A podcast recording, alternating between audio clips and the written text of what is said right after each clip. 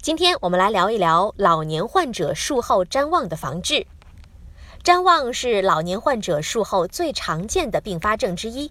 为提高对六十五岁以上老年患者术后谵妄的评估、预防和治疗水平，中华医学会老年医学分会于二零一六年年底制定了《老年患者术后谵妄防治中国专家共识》，适合老年科和外科医务人员使用。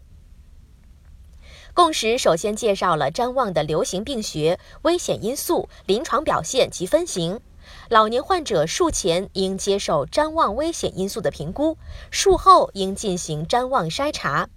一旦发现有谵妄风险或出现术后谵妄，应迅速寻找并处理其潜在诱因，个体化的提供相应的多学科团队干预方案。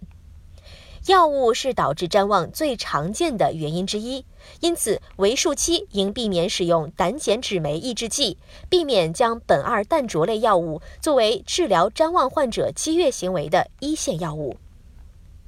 谵妄的药物治疗原则是单药比联合药物治疗好，从小剂量开始，选择抗胆碱能活性低的药物，及时停药，持续应用非药物干预措施。主要纠正引起谵妄的潜在原因。本条音频来自《中华老年医学杂志》。